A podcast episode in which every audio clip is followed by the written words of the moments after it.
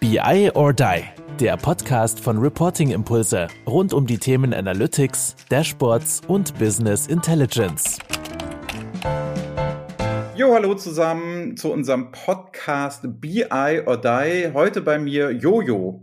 Jojo, ich nenne dich so, weil du dich ja auch gerade in unserem Podcasting-Tool so angemeldet hast. Magst du dich selber mal vorstellen? Und ich tippe mir mal, du heißt nicht Jojo. Ja, ah, Mensch, guck mal. Also, man nennt mich immer mal Jojo, ja. Ich bin aber eigentlich Johannes Rasch und ja, freue mich hier zu sein. Ich bin einer der Gründer von Scaling Champions mhm. und wir machen so mit IT-Unternehmen Skalierung. Und das ist so das, was wir tun, jeden Tag. Und ich freue mich total hier im Podcast zu sein, weil es ja auch quasi ich ja schon mal das äh, Glück hatte, mit dir einen Podcast aufzunehmen, nämlich in unserem Podcast. Ja, und das war tauschen schon sozusagen. ein echtes Fest, muss man sagen. Von daher freue ich mich jetzt auf die Runde zwei hier, ja? Ja, klasse. Also vorweg, nehmen wir doch mal den Podcast. Also jeder, der treuer BI or Die Hörer ist, sollte jetzt auch den Scaling Champions Podcast abonnieren. Verlinken wir euch natürlich hier in die Show Notes, ne, damit ihr das sofort reinhören könnt. Ihr müsst auch nicht nur meine Folge hören, ihr könnt auch gerne die anderen Folgen hören. Es ist ein leicht anderes Konzept als das, was ihr hier so von uns kennt. Allein deswegen ist es schon sehr, sehr wertvoll. Und ich finde auch eure Themen sind sehr, sehr, sehr breit. Also insofern, da nimmt jeder was mit, der sich auch nur ansatzweise für Scaling, für Storytelling, für Nische und so weiter interessiert. Ja. Das waren so die letzten Themen. Genau. Ich höre den sehr gerne. Großes Kompliment an der Stelle. Vielen Dank, kann ich zurückgeben. Äh, ich freue mich also auch hier zu sein, weil ich auch BI or Die äh, verfolge und mir sowohl Livestreams als auch eure Podcasts angehört habe. Und ja, ich habe dir schon mal Props gegeben im, in unserem Podcast. Ja, wer die noch alle noch mal hören will, der hört sich einfach die Folge an. So Cliffhanger beendet, ja.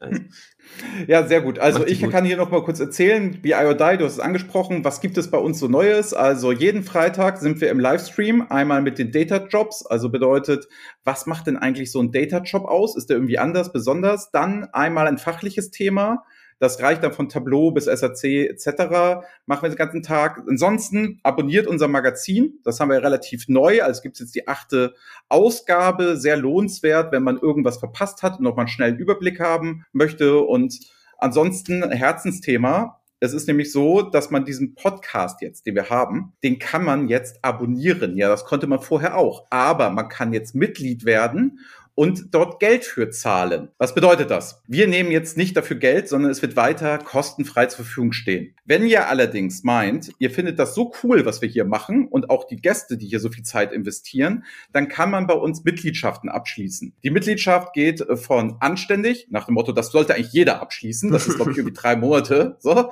äh, drei Euro im Monat. So, das, also ganz ehrlich, Leute, das muss schon gehen. Da gibt es ehrenvoll, das ist dann schon ein bisschen mehr. Und dann gibt es nochmal für Unternehmen. Jetzt stecken Kai und ich uns die Kohle nicht selbst ein, weil wir gesagt haben, wir sind ja keine Profi-Podcaster und wollen kein Geschäftsmodell machen. Wir spenden alle Einnahmen für die Stiftung Bildung und am Ende des Jahres runden wir dann dementsprechend auf, damit wir auch einen Sozialbeitrag haben. Deswegen, erste Frage an dich jetzt hier direkt, ja. ne, Johannes. Du wirst natürlich eine Mitgliedschaft abschließen, ne? Ne, selbstverständlich. Ähm, schick rüber den Link und dann geht das los. Wo, wo ja. kann ich das denn machen? Das ist ganz einfach. Also auf dem LinkedIn-Profil bei uns oder auch, glaube ich, auf der Webseite steht es auch. Es ist gerade brandfrisch. Wir haben zwei Mitglieder seit mhm. heute. Einmal Arthur König, Ehrenmann. Er hat nämlich als erstes abgeschlossen und gleich eine ehrenvolle. Das heißt, damit habe ich ihn jetzt auch im Podcast genannt.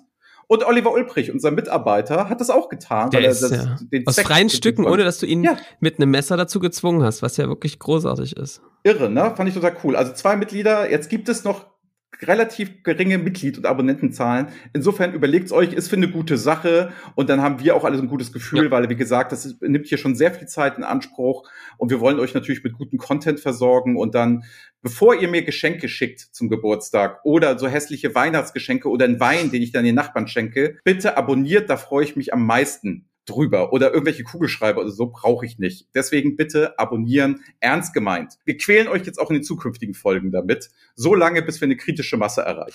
Großartig. Sehr gut. Also wir haben ja heute schon einen mehr, aber deswegen bist du ja gar nicht da. Scaling Champions. Ja. Das ist euer Name, das seid ihr. Magst du mal ein bisschen was erzählen, was Scaling Champions sind? Ja, also, was ähm, Scaling Champions sind, äh, ist, eine, ist eine gute Frage. Wir arbeiten in der Regel ähm, nur mit IT-Unternehmen zusammen. Ähm, das ist unser absoluter Fokus. Ähm, das heißt also Systemhäuser, Individualsoftwareentwickler, Softwarehersteller zum Teil auch und ja auch zum Teil Digitalagenturen. Und die haben halt oft das Problem, dass sie im Zeit gegen Geldgeschäft feststecken, nicht so eine richtige planbare Kundengewinnung haben und vor allem oft nicht so ein richtig skalierendes Angebot. Und das führt in der Regel dazu, dass unsere Kunden, nämlich die Geschäftsführerinnen, die Unternehmerinnen, dass die tief ins Operative eingebunden sind. Und das ist oft ganz schön anstrengend und nervt. Und was wir aus diesen Unternehmen machen, sind Scaling Champions. Mhm. Ähm, Scaling Champions sind für uns IT-Unternehmen, die ein skalierbares Angebot haben, Nummer eins in ihrem Markt, in ihrer Nische sind, die es schaffen, wiederholbar Kunden zu gewinnen und die es geschafft haben, die IT-Geschäftsführerinnen, Unternehmerinnen rauszuziehen aus dem Operativen, immer noch Fuß dran zu haben, aber eben am Unternehmen arbeiten können. Das ist das, was wir machen. Warum machen wir das? das ist relativ einfach. Wir glauben halt einfach, also jetzt mal ganz ehrlich unter uns allen hier, es gibt in der klassischen Industrie einfach ein bisschen was nachzuholen in Richtung Digitalisierung. Ich weiß, das ist auch immer mein Thema bei euch, ja. Und wir glauben eben, dass IT-Unternehmen zum Rückgrat der neuen Wirtschaft wären. Einerseits, weil sie den, ja, traditionellen Unternehmen in der Digitalisierung ein bisschen in den Arsch treten werden können ja. und das auch coole Partner sind, ja, weil die das auf Augenhöhe machen. Und auf der anderen Seite, ja, die einfach selbst zu einem Wirtschaftsfaktor werden und das können eben am besten IT-Unternehmen, wenn sie wirklich in ihrem Bereich exzellent werden, Nummer eins. So ein bisschen dieses Konzept des Hidden Champions, das früher schon gab, ja, jetzt auf die IT übertragen, das ist für uns ein Scaling Champion, das geht eben mit den Geschäftsmodellen richtig geil. Ja, und das machen wir den ganzen Tag ähm, mit nichts anderes, mit 80 IT-Unternehmen ungefähr pro Jahr. Ähm, jetzt mittlerweile 13-köpfiges Team in ganz Deutschland und rund um die OMO nur mit IT-Unternehmen Unternehmen skalieren. Gut, aber IT ist ja jetzt, sag ich mal, auch ein großes Feld. Ja. Ne? Also, wenn du jetzt mal sagst, was ist denn so ein klassischer Kunde, der sich jetzt vorgenommen hat, weil skalieren wollen sie ja alle. Also bis auf Reporting-Impulse wollen sie ja erstmal alle skalieren. Ihr ja, seid macht besonders, ja auch Sinn.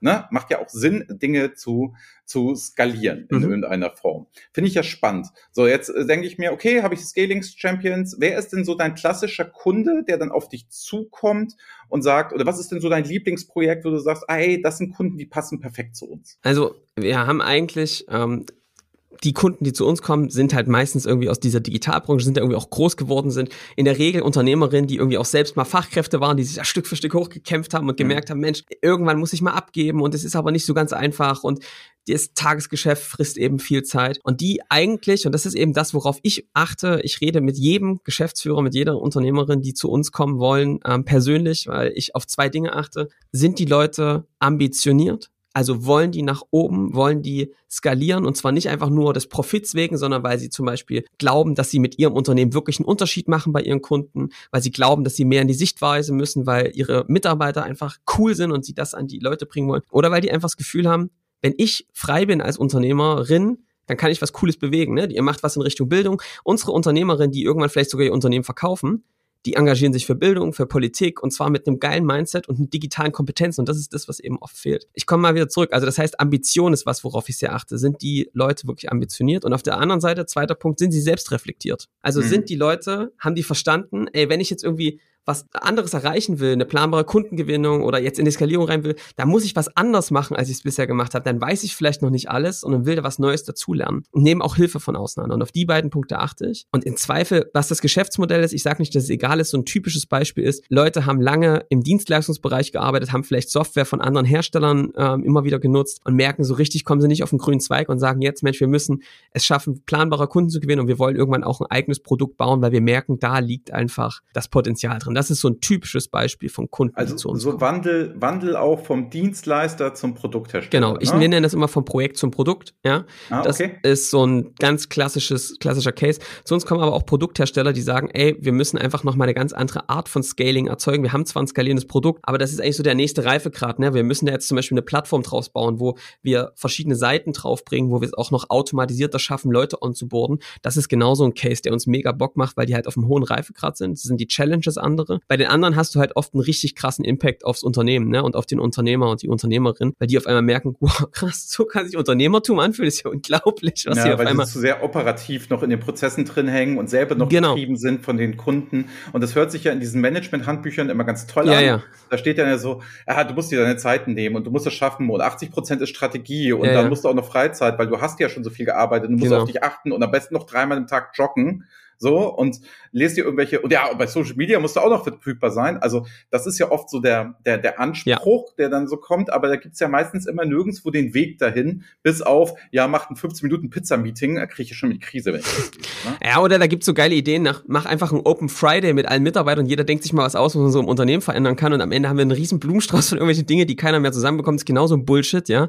Mhm. Ähm, wenn das alles so einfach wäre, würden es halt viele machen. Unsere, das Geile an unseren Kunden ist, dass die mega smart sind. Du musst ihnen nicht kommen mit, äh, du musst ein bisschen strategisch arbeiten. So, das haben die verstanden. Unsere Kunden haben oft nicht ein Wissensproblem, sondern ein krasses Execution-Problem. Und zwar nicht, weil die doof sind, sondern weil das System einfach so gewachsen ist und es einfach noch viele Altlasten gibt, wo du drinne hängst und das ganz, ganz einfach erklärbar ist, dass das nicht mit dir was zu tun hat, sondern es einfach ganz normal ist, dass du an unterschiedliche Wachstumsgrenzen kommst und dann, und das ist die böse Nachricht, die ich heute leider überbringen muss, wirklich an gewissen Stellen dein Business dekonstruieren musst und neu zusammensetzen musst, sonst bleibst mhm. du einfach hängen. Und diesen radikalen Schritt gehen manche nicht, ähm, den muss man auch nicht immer so radikal gehen, aber das ist tatsächlich ein Aspekt, wenn das so einfach wäre, ähm, dann würden es viele machen. Das ist echt tatsächlich was, was wir auch über die Zeit gelernt haben, ne? Also die diese ganzen oberflächlichen Aussagen, du musst mehr am Unternehmen, nicht im Unternehmen arbeiten, das ist alles irgendwie genau. ganz nett, ja? ja. Aber es ist halt einfach insofern Bullshit, wenn du den Leuten keinen Weg an die Hand gibst, wie das konkret funktioniert. Und ich kann dir sagen, ein Learning daraus ist, viele scheitern deswegen mit diesen Versuchen, weil sie diese Probleme isoliert betrachten. Also die sagen, okay, wir müssen an Führung arbeiten, wir müssen an Sales arbeiten, wir müssen an Marketing arbeiten. Und das eben alles parallel. Das ist das erste Learning, dass es eben nicht sequenziell, sondern alles parallel passiert. Damit wird nichts fertig. Ah, du kommst irgendwann in Stuck-State, weil du nirgendwo fertig wirst. Ja? ja. Das heißt, das ist das erste Learning. Geht sequenziell vor. Also macht erst das eine fertig und macht das andere. Und womit fängt ihr an? Ja, da sind wir Freunde vom Engpass. Also guck, wo dein Engpass im Unternehmen liegt und dann nur das machen und nichts anderes, nur darauf alle Energie konzentrieren. Das ist so das erste Learning, was wir haben. Aber das ist, das ist, das ist spannend. Also ich, ich muss mal, muss mal sagen, also ich kann mich ja auch sehr stark mit dem Unternehmertum ja. logischerweise identifizieren. Ne? Und das sind ja meistens Leute, denen, wenn du den direkt in die Tasche greifst, Ne? Die sind so zu Recht dann ja auch kritisch. Ja. Das sind ja auch Leute, die ja schon erfolgreich sind, ja. weil sonst würde ich dich ja nicht beauftragen oder eure, euer Team. Das bedeutet, du hast ja ein sehr anspruchsvolles Publikum. Das führt mich zu Frage Nummer zwei. Ja. Das bedeutet, du musst ja logischerweise selbst skalieren. Also es bedeutet, ich ja. habe neulich auch einen Berater hier gehabt, den habe ich gefragt, sag mal, kaufst du eigentlich selbst Beratung ein? Weil wir sind ja von Beratung überzeugt. Mhm. Er hat gesagt, ich mache das schon, weil ich brauche Beratung, weil ich glaube an das Konstrukt. Das heißt, du skalierst ja auf der einen Seite selber, auf der anderen Seite musst du sehr individuell glaube ich, einfach mal eine Unterstellung, ja. auf die Wünsche der Kunden eingeht. Ja. Frage Nummer zwei wäre dann so, wie machst du das selber quasi zu skalieren und gleichzeitig aber ja so hart an einem Dienstleistungsprodukt, das sehr individuell ist, zu arbeiten, bevor wir dann, ich spoiler mal Frage Nummer drei, nach dem Motto, wie sieht das denn jetzt konkret mhm. nochmal raus? Wie skaliere ja. ich denn nun? Das wird auf die, auf die Frage kommst du. Ja, ja, das kann ich mir denken, ja, dass ja. du da auch noch was wissen willst. Nee, also jetzt Spaß beiseite. Ich habe, das haben wir uns tatsächlich lange gefragt. Ich, ich hole mal ganz kurz aus, um zu erklären, mhm. warum wollten wir eigentlich skalieren? Warum muss man, muss man denn immer skalieren? Ganz klar die Aussage, auf keinen Fall muss man immer skalieren. Das ist Quatsch. Das ist genauso eine Idee, die jedem eingepflanzt wird, dass jeder skalieren muss. Ist Bullshit. Das ist manchmal die Antwort auf ein paar Fragen, aber nicht auf alle Fragen und nicht für jeden die richtige Antwort. Das kann ich schon mal sagen. Bei mir war es tatsächlich so, mich hat's mit 25, 26, stand ich auf einmal vom Workshop und greife mir so an den Hals so. Auf einmal war da so ein Huckel. Ja, 26 Jahre, ne? In der Blüte mhm. des Lebens so. Und dann merkte ich auf einmal, oh fuck, äh, was ist denn das? Und bin zum Arzt gegangen und der meinte mir, ja, Herr Rasch, herzlichen Glückwunsch, 26 Jahre alt, Lymphdrüsenkrebs. Mhm. Ähm, in, zu dem Zeitpunkt musst du dir vorstellen, mein ganzes Unternehmen war auf mich ausgerichtet. Sales, Wertschöpfung, also das ganze Wissen in meinem Kopf. Ich habe draußen die Workshops gemacht, so, da war halt einfach voll alles auf mich ausgerichtet. Und wir waren halt irgendwie sechs, fünf Leute. Und das war halt echt richtig kacke, ne? weil ich auf einmal von 180 km/h auf null gebremst wurde. Das ist alles gut ausgegangen. Ich bin gesund so, ne? Äh, ich klopfe auf Holz.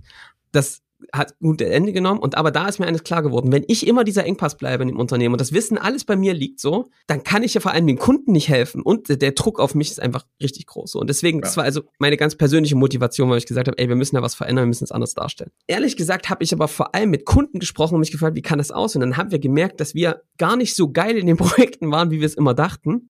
weil es halt immer sehr abhängig war, wie hat gerade jemand performt. Hatte der gerade Zeit für den Kunden, hat er nicht Zeit? Wer war da gerade da? Das ist also sehr unabhängig unabhängig gewesen, hatte der gerade Zeit, sich darauf vorzubereiten, so.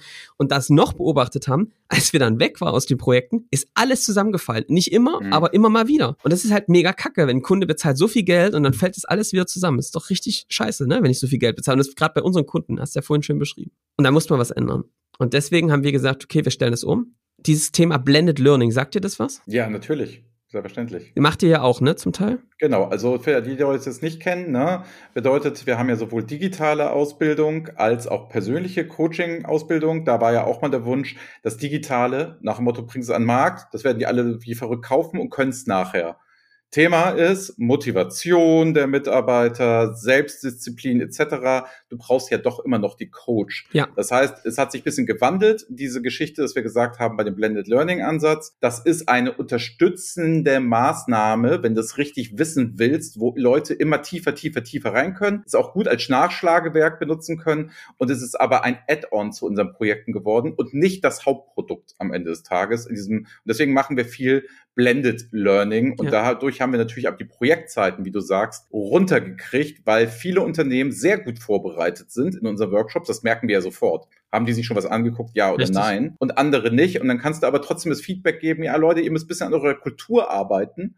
Und Mitarbeiter, du bist auch selber mal gefragt, aus der Komfortzone rauszugehen. Deswegen dein Stichwort nochmal Blended Learning. Ja, haben wir Erfahrungen mitgemacht, wobei ich jetzt mittlerweile sehr stark von diesem digitalen Lernen, das glaube ich, kommt sehr auf das Projekt und ja. sehr auf die Sachen an. Bei vielen Sachen funktioniert es wahrscheinlich super. Genau, also das ist halt echt das Ding. Ne? Wir, wir haben ähm, uns dann halt angeguckt, wie muss man das so gestalten. Ich habe irgendwie 50, 60 äh, Wunschkundengespräche mit unseren Kunden geführt, um zu fragen, wie könnte das aussehen, was braucht ihr eigentlich? Und wir haben halt festgestellt, tatsächlich braucht es manchmal Wissen. Also bei unserem Prozess, wie findest du die richtige Nische? Wir kommen dann ja gleich zu, wie machst du Ads, wie, wie baust du Landingpages so auf, aber eigentlich noch viel stärker, wie baust du dieses, dieses skalierende Angebot auf? Wie machst du das? Wie positionierst du das richtig? Und da gibt's schon Wissen und das Wissen vermitteln wir zum Beispiel über eine geil gemachte Videos, die sehr praxisnah sind, wo Unternehmerinnen auch selbst zu Wort kommen darin. Ne? Das ist irgendwie äh, mindblowing gewesen, dass die halt dann selbst was gesagt haben. Ich meine, das ist ja das eine, dass wir was sagen, aber wenn Unternehmerinnen in den Videos zu Wort kommen, ist irgendwie nochmal ganz geil. Best Practice Ansatz belieferst du direkt mit. Das ist ein riesen Mehrwert und natürlich auch Vertrauen, ja. weil die Leute sind ja gleichzeitig eine Referenz. So also, ist.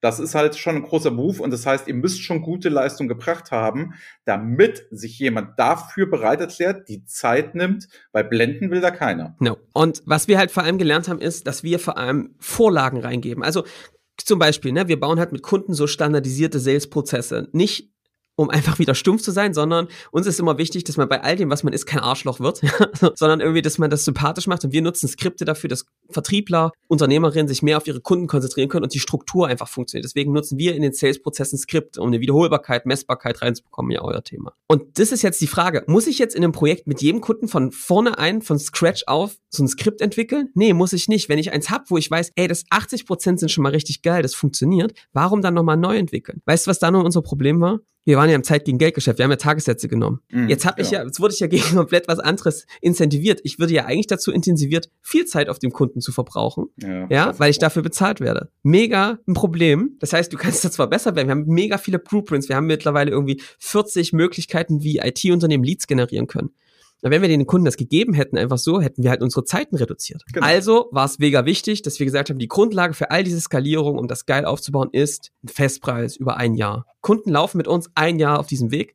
Es hat ganz viele Effekte. Da ist ein volles Commitment dran. Es ist auch nicht günstig, ja. Das ist eine mhm. gute Investition. Die tut auch dem Unternehmer manchmal ein bisschen weh. Ähm, das kriegen wir hin, weil wir relativ schnell die Ergebnisse wieder drin haben. Das ähm, ist nicht so ein Problem. Und vor allem, dass wir halt uns darauf konzentrieren, dass Kunden das danach alleine können, dass das eben nicht zusammenfällt. Ne? Und dadurch haben wir es geschafft mit, und jetzt auf letzten Punkt, dass wir Wissen gut vermitteln. Und dann haben die einen Coach, ein Sherpa nennen wir die bei uns. Ja? Mhm. Die Sherpas bringen quasi die Kunden hoch auf den Berg, aber die tragen die dann nicht hoch. Ne? Das ist ganz wichtig. Ja? Die ja, helfen denen hochzulaufen. So. Und ähm, dann haben die eben festgelegte Sessions. Über ein Jahr sind die schon alle festgelegt, wann die Termine sind. Und dazwischen müssen halt Videos geguckt werden und Dinge vorbereitet werden in einem digitalen Whiteboard. Und es ist halt ein ziemlich geiler Prozess, der permanent mit 80 Leuten verbessert, also mit 80 Kunden pro Jahr verbessert wird. Ne? Und wir haben krasses Cross-Hacking halt auch übers Angebot geschaffen, wo es halt permanent verbessert wird. Ja, ja ich glaube auch, was ein guter Move ist, gerade da auf der Ebene, die Leute dann untereinander zu vermetzen, ja. weil die helfen sich ja auch. Das ja. machen wir ja auch ganz viel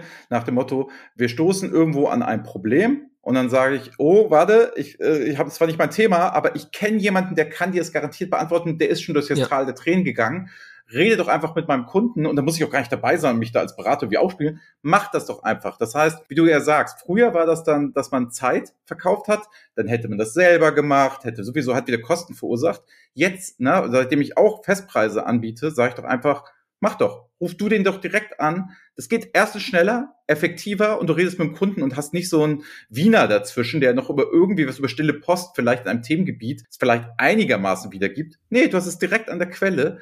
Aber das war halt früher mit den Zeiten, war das halt ja undenkbar, weil du ja das Gefühl auch als Berater hast, was kann ich ja nicht machen. Also mhm. ich kann den, ich muss ja irgendwo auch Geld verdienen ja. am Ende des Tages. Deswegen sind wir uns ja sehr ähnlich, ja. aber ihr habt das ja auf einer ganz anderen Level, auf einer ganz anderen Form, sag ich. Mal. Also ich, also ich kann dazu noch eins sagen, ich finde das, was du sagst, total wichtig. Dieser Austausch zwischen den Unternehmern haben wir echt gelernt, ist einfach der Schlüssel. Selbst du als als Begleiter oder als Sherpa kannst den Leuten viel erzählen. Wenn du das nochmal von einer anderen Richtung hörst, deswegen haben wir auch zum Beispiel diese Videos da so eingebunden. ist einfach noch was anderes, wenn jemand sagt, ey, ich stand genau an der gleichen Hürde und du musst einfach diesen Schritt gehen. Das tut weh, das mhm. erste Wunschkundengespräch zu führen. Aber mach's einfach. Du wirst begeistert sein, was danach passiert. Das ist einfach nochmal was anderes, wenn das jemand anderes sagt. Das erzeugt Vertrauen und auch eine Sicherheit. Das ist halt echt ziemlich wichtig. Und vielleicht noch ein Aspekt.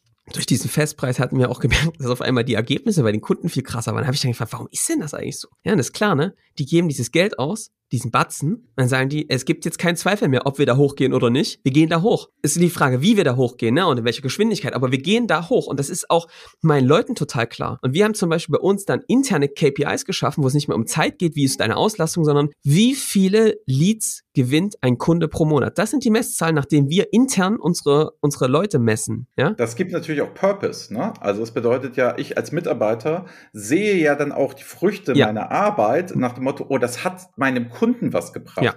Und nicht so viele Stunden habe ich intern abgerechnet und mein Arbeitgeber ist stolz. Exakt. Das heißt, du schaffst ja auch eine viel größere Nähe von Kunden zu Mitarbeiter und bist jetzt selber nicht mehr als Puffer so dazwischen, der noch mal ein bisschen streichelt und sagt im Performance-Gespräch, ja, hast du super angestellt, sondern es ist messbar alle haben gemeinsam Erfolg. Und damit hast du logischerweise auch Erfolg. Bin, bin, bin. Cool. 100 Prozent. Cool. Ja. Äh, tiefen Respekt. Gut, Frage Nummer drei. Ja. Das ist immer unangenehm, ne? Lob mag er nicht. Also, wenn ihr Johannes kennt, es ist so, der redet zwar so, aber wenn man das dann auch ausspricht und lobt, dann ist er aber ein bisschen verlegen. Das macht ihn aber auch wieder sehr sympathisch. Ja, du bist, Frage Nummer drei. Jetzt hast du mich wie skaliert man denn nun? Jetzt, wie mache ich es denn jetzt? Also wirklich, ja. ich höre das jetzt, denk mir, alles klar. Jetzt los. Jetzt gib, jetzt, er sagt mir, ich muss auf den Berg hoch Gib mir mal Tipps, wie ich anfangen kann, ja. dieses Thema irgendwie anzugehen, ohne dass es irgendwelche Buzzword-Bashing, bla bla bla ist.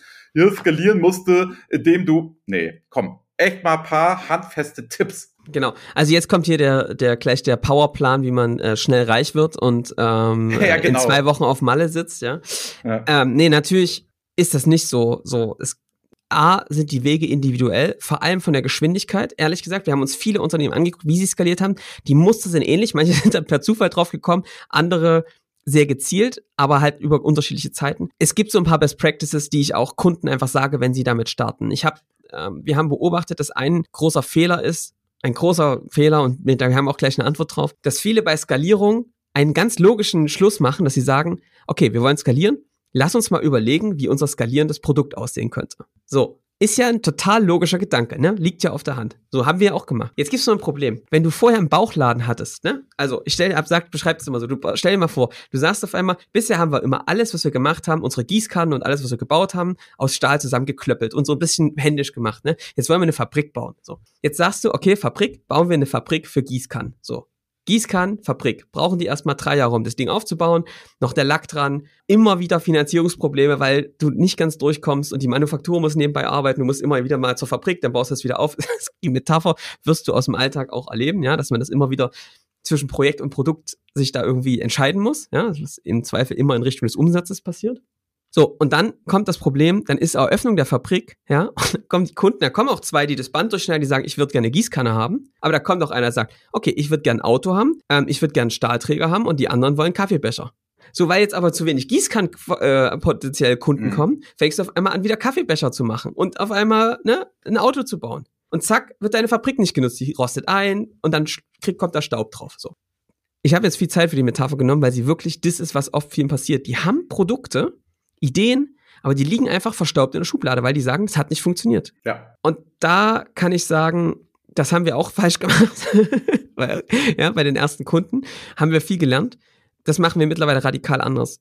Deswegen sind wir auch draußen so viel bei Marketing, Sales unterwegs. Das ist eigentlich was, was nur bei uns ein Mittel zum Zweck ist für unsere Kunden. Aber es tatsächlich entscheidend ist. Stell dir mal vor, wir machen es andersrum. Wir fangen also an, erstmal Leute zu sammeln, die Gießkannen brauchen. Permanent. Und die kannst du ja auch erstmal händisch machen. Dann klöppel die halt weiter in deiner Manufaktur erstmal zusammen.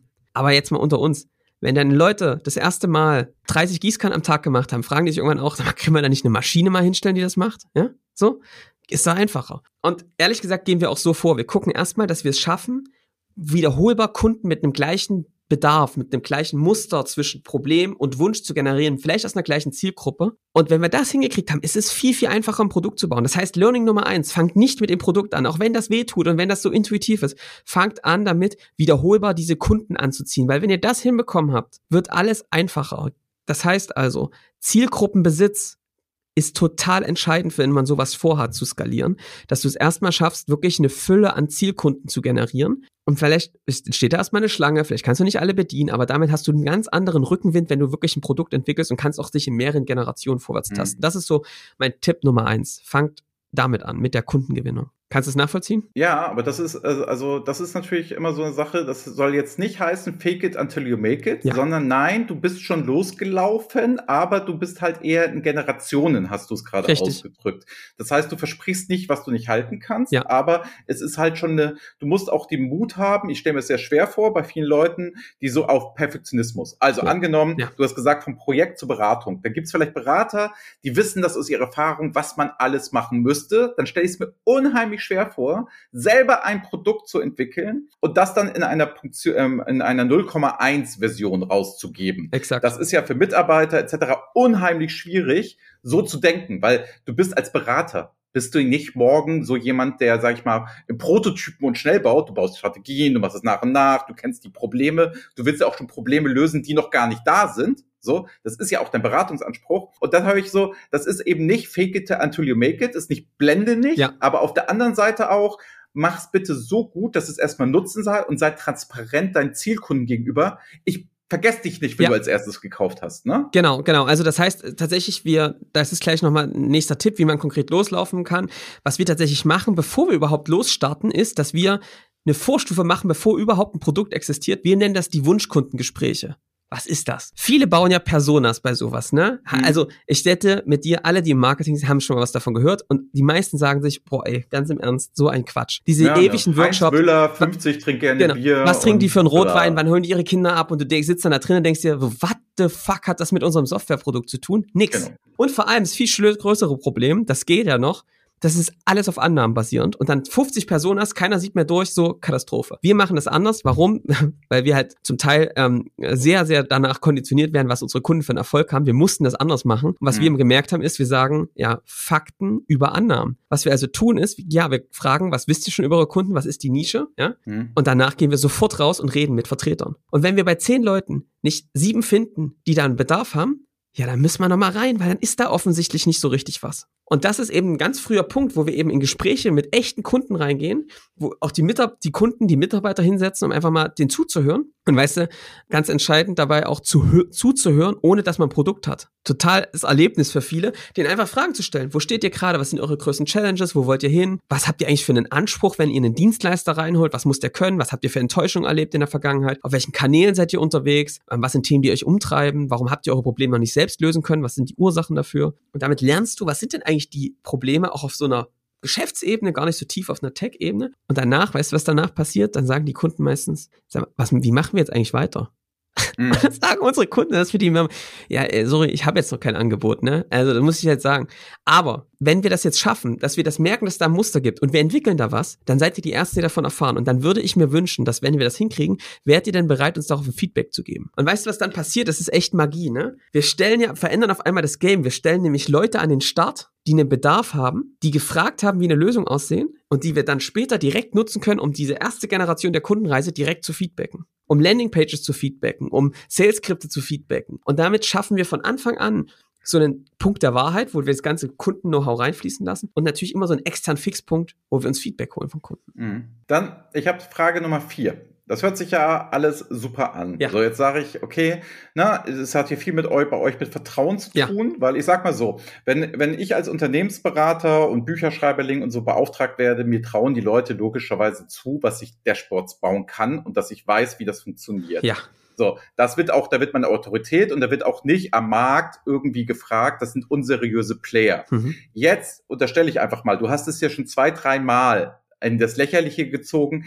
Es gibt ja Leute, die reden über Skalierung, du wirst über Nacht reich, ja. das ist alles gar keine Arbeit, du brauchst nur das richtige Mindset, dann läuft das ja auch. Da so eine gekoppelte Frage einmal, wie schafft ihr Vertrauen? Weil ist, du sagtest, es ist nicht ganz günstig. Ich muss mich auf ein Jahr committen. Mhm. So, das ist dann auch so. Wie schafft ihr das selber aus dieser, der, ihr seid gar nicht drin in der Schmuttelecke, aber du weißt, was ich meine. Ja, ich weiß total, was du die meinst. Differenzierung, wenn ich so ein ja. YouTube-Video, ja. könnte ich jetzt Skalierung einfach eingeben. Dann treffe ich vielleicht euch, treffe aber 27 Idioten. Ja die einfach nur das schnelle Geld machen wollen mit Betrug. Ja. So, sind wir mal ehrlich, ja. das ist ja so. Ja. Und jetzt treffe ich euch. Wie schafft ihr das denn? So, euch so als Marke, als seriöse Marke? Klar, ein Podcast ist ein gutes Mittel, da könnte ich jetzt aber noch sagen, alles klar, die Jonas weiß halt, wie man redet, der ist sehr eloquent. Eben. Der Wiener und er, die spielen sich hier die Bälle hinzuziehen. Ja, ja, genau. Alles abgesprochen. Dieses, genau. Wie, wie schafft ihr denn dieses Vertrauen, dass ich wirklich sage, als Unternehmer, ich rede jetzt nicht von dem Konzern, ich rede jetzt nicht von so großen Companies, wo man sagt, man probiert das mal aus, weil wenn ich dich für ein Jahr jetzt beauftragen würde, könnte ich könnte der Kunde sein. Mhm. So,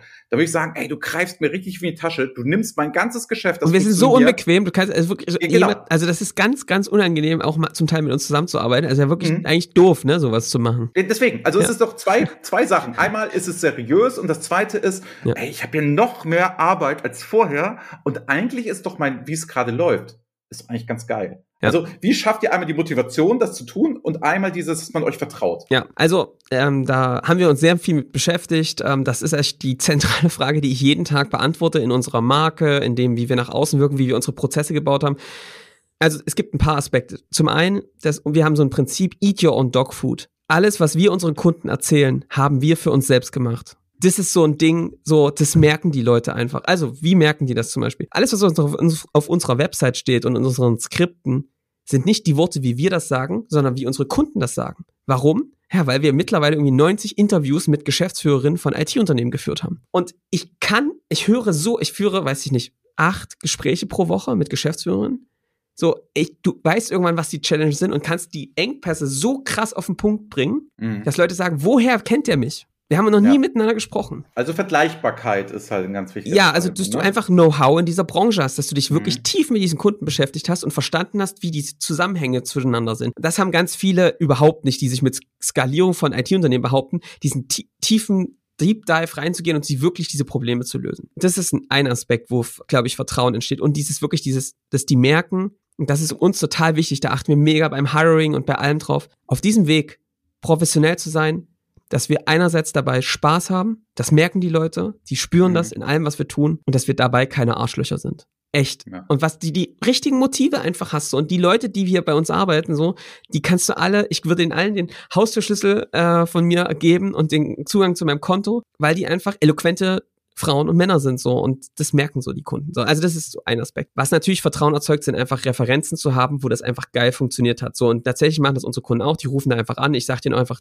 sprich den an, red mit dem, ohne dass wir es gesprochen haben. Du kannst zu jedem unserer Kunden anrufen ähm, und die werden dir was Gutes berichten davon. So, das ist ein Aspekt. Und was noch tatsächlich passiert ist, ich glaube, weißt du, wie Vertrauen entsteht? Wir machen halt dieses Prinzip Nutzen vor Gewinn ähm, in allem, was wir tun. Also ich kann mal ein bisschen spoilern. Also zum Beispiel geben wir halt, wir machen Webinar, hauen nur raus kein, wir reden nicht über uns, wir hauen nur Wissen raus. Wir machen Podcasts, wir hauen Wissen raus. Ja, wir machen mal ein Call to Action, aber das ist so minimal, dass wir vor allem uns überall darauf konzentrieren, erstmal Nutzen rauszukloppen. Und auch in dem, wie wenn dann Kunden zu uns kommen und sagen, die wollen mal ein Beratungsgespräch, gibt's erstmal viele Tipps und wie man es machen kann. Wir reden so wenig darüber, wie das jetzt aussehen kann, sondern erstmal was kann man jetzt in deiner Situation machen? Sherpa-Prinzip halt, das merken die Leute so. Und wir sind da halt nicht, wir machen da nicht irgendwelche Skripte, wo jetzt mal angenommen, wir wären da, ne? Und ähm, wird, ist es dir denn grundsätzlich von Interesse, so ein Bullshit machen wir halt nicht, ne? Weil ich glaube, das ist halt abgetroschen. Ja, es ist auch, ist auch nicht mehr zeitgemäß, nee. ne? Also, so, das ist was, wo ich glaube, Vertrauen entsteht. Und dann zum Beispiel, was noch so ein Ding ist, ist, wir haben halt gemerkt, dass unsere Kunden, und das auch gut ist, dass unsere Kunden nicht nach so einem Telefonat sagen, ja, jetzt mache ich ja ein Jahr mit euch. Das ist nicht realistisch. Was wir machen ist, wir sind halt Vor Freunde von so einen genannten Vorprodukten. Bei uns gibt es tatsächlich so eine Art Test, wie so eine Arbeitsprobe füreinander, ja, dass wir erstmal einen Tag miteinander einen Workshop machen, wo wir uns die Grundlagen angucken. Ja, Wer sind eure Kunden? Wo wollt ihr hin? Was sind eure Probleme? Wie sehen die Werkzeuge aus? Mal überall uns die Motorhaube gucken. Und tatsächlich ist das für unsere Kunden geil, weil die merken, wie wir arbeiten, einmal uns im Workshop erleben, merken, fuck, ist da viel Struktur. Krass sind die irgendwie nett und man haben die viel Erfahrung. Und auf der anderen Seite für uns auch, ich, und das meine ich ganz ernst, sind das Leute, mit denen wir ein Jahr lang arbeiten wollen.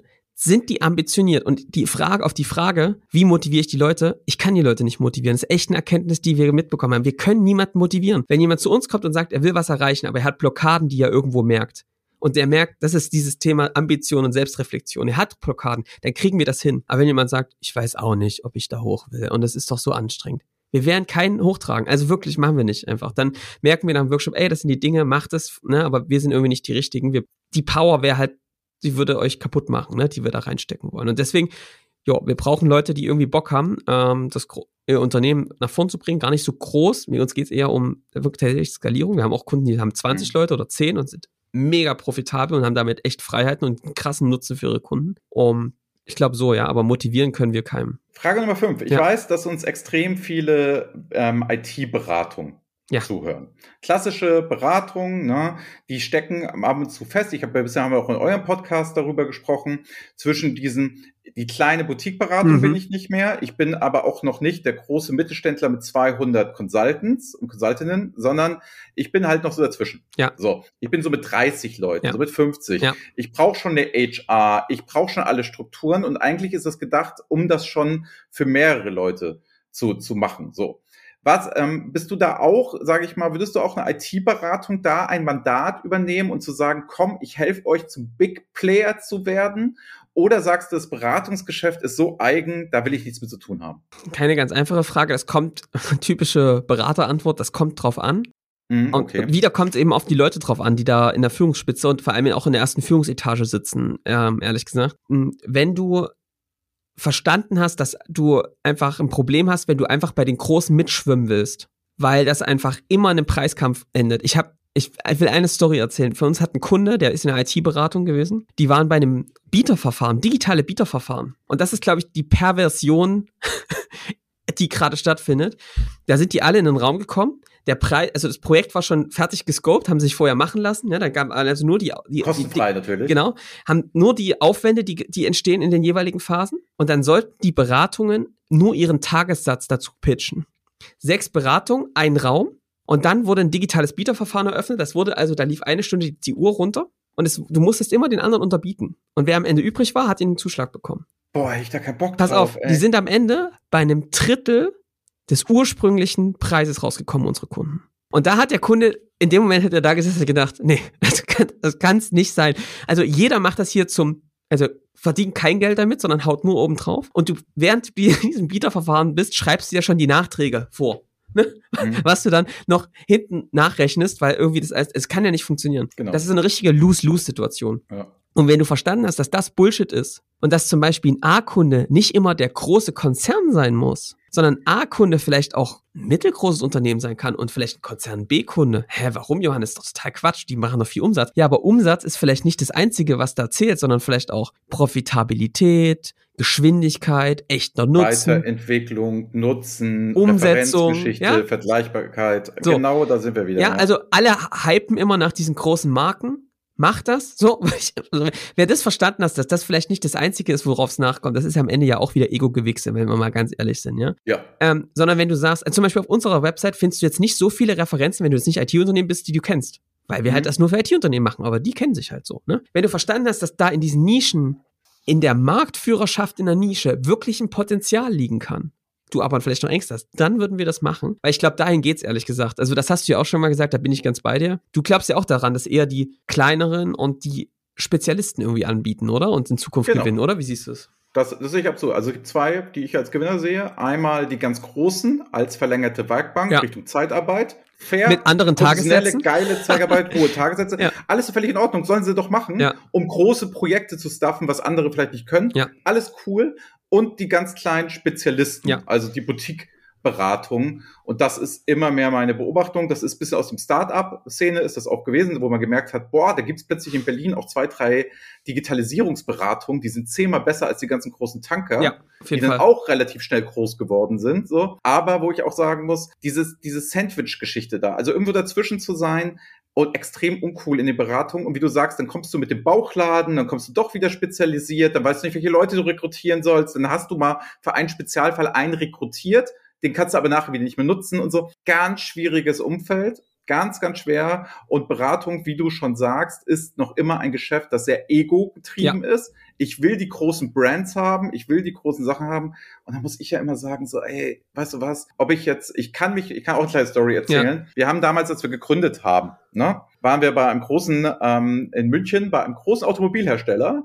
Und da hat der Einkäufer damals zu Kai gesagt, dann haben sie ja auch eine super Referenz. Und da war auch der Moment, wo wir wussten, jetzt, jetzt haben wir Haltung. Ja. Was interessiert uns die Referenz? Warum? Also, ja. wer findet das denn toll, Danke dass wir jetzt bei euch waren? So, ja, also, ähm, sorry, das bringt uns überhaupt nichts. Und wenn du da Rabatte haben willst, okay, dann such eine andere Beratung, die es als Referenzprojekt macht. Gerne, dann sind wir halt die Falschen. So, und das ist auch eine Sache, die ich jetzt hier jedem nur mitgeben kann, nach dem Motto, also irgendwelche Namen, ne? Gute Kunden wissen ganz genau, dass es einem mittelständischen Unternehmen, in meinem Fall jetzt, wir haben ja, hab ja noch nicht erzählt, wir haben jetzt erst angefangen, mittelständische Projekte ja. zu machen, wo das Dashboarding kommt. Da sitze ich mit dem Inhaber und der ersten Satz, den ich gesagt habe, ich ziehe dir das Geld aus der Tasche und du sollst da was für haben, nachher am Ende des Tages, ist was anderes als ein Konzern. Ja. Und das muss man mal verstehen. Und das heißt, wenn jemand zu mir sagt, er macht Mittelstandsgeschäft, jetzt so aus meiner Warte, ist es so, dass ich vor dem viel tieferen Respekt habe, als irgendwelches Rumgeschachere, was ab und zu früher, das ist ja auch nicht mehr so krass wie früher, aber in den 90er Jahren in irgendwelchen Konzernen passiert ist. Und ich will also nicht so auf die Beratung raufhauen, ne? Wir haben zum Teil äh, bei uns Kollegen auch Beratungs-Background, wir würden auch nie wieder zurückwechseln. Mhm. Also, egal, da will ich es gar nicht, aber tatsächlich, was, was ich glaube, was echt immer schwieriger wird, ist dieses ein Buch schlauer als der Kunde. So, das ich glaube einfach, dass Kunden immer mündiger werden. Du kannst ja das Wissen ja überall hernehmen. Es geht nicht mehr nur um Wissen und ich bin jetzt schlauer und jetzt sage ich dir, wie es geht. Ich glaube da nicht dran. Das haben auch schon einige verstanden. Ne? Aber wirklich, mein Tipp, wenn ihr in so, einer, in so einem Bereich seid, guckt, dass ihr einen Fokus reinbekommt, eine Wiederholbarkeit. Ihr werdet dann, das werdet ihr, also das ist so ein bisschen wie das gelobte Land, ne? Du kannst den Leuten viel darüber erzählen, aber vielleicht müssen sie irgendwie einmal da gewesen sein, ja, irgendwie in, in dieser Welt. Aber wenn du das einmal erlebst hast und wer da Interesse hat, äh, meldet euch, wie du Kunde einfach per Definition und durch einen Standard, den du geschaffen hast, zum Erfolg bringst, merkst du auf einmal, krass, das ist wiederholbar. Wir können hier dran arbeiten, wir können das besser machen, wir können hier in diese Standards reinarbeiten und mit diesen Standards hat unser Kunde das geschafft, dahin zu kommen. Und dann kannst du eben da auch verbessern. Weißt du, was das für mich ne, für eine Entlastung war? Also ich habe einmal dieses Wissen aus meinem Kopf in Videos reingepackt habe. Ich habe mich gefühlt, als könnte ich fliegen. Ja. So, weil ja. auf einmal das war da drin und es kann mir nicht mehr verloren gehen. Und jetzt kann mein Team mit mir permanent daran arbeiten, dass dieses Wissen schärfer wird, noch besser auf den Punkt, mehr Beispiele, noch konkreter. Du kannst Messbarkeit reinbekommen. Das geht alles nicht, wenn du in einem Bauchladen, Zeit gegen Geld, austauschbaren Geschäft bist und du dir immer deine Projekte zusammenstuffst. Ey, da, um kein Geld der Welt würde ich da wieder zurückgehen.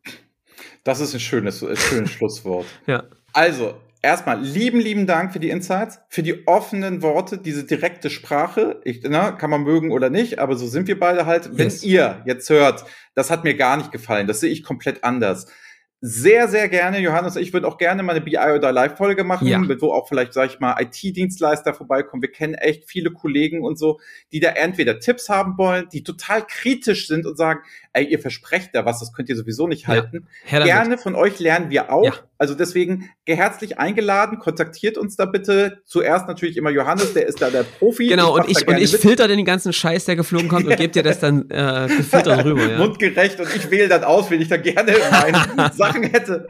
Ihr seht, wir wissen, so ticken wir hier. Also insofern, also ich glaube, ihr habt rausgehört, ihr könnt die gerne mal anschreiben, ja. könnt das mal machen. Es ist auch unverbindlich. Du hast auch was von Webinaren erzählt. Magst du das nochmal sagen? Die kenne ich jetzt noch nicht. Ja, bei uns also, findet je, jede Woche ein Webinar statt ähm, ah, okay. zum Thema ähm, skalierender Vertrieb, beziehungsweise so, was sind die, die Taktiken, ähm, die gerade ganz gut funktionieren in der IT-Branche. Wir haben, aber richten da mal ein bisschen aus dem Nähtäschchen, ja, lassen mal einen Blick durchs Schlüsselloch zu und erklären einfach mal ein bisschen, was, was haben wir so erlebt, was funktioniert, was funktioniert vielleicht nicht so gut, was kann man sich abgucken.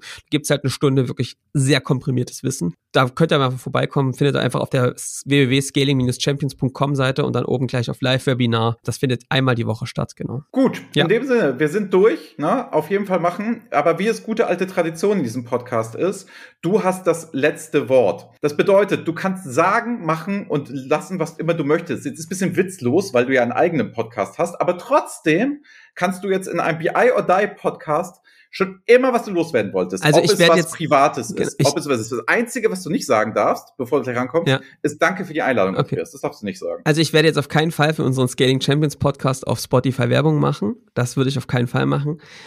Ich muss dir ehrlich sagen, dass ich es richtig geil finde. Ich habe dir das auch im Podcast schon gesagt. Ich danke dir nicht für die Einladung, aber ich möchte dir eines sagen.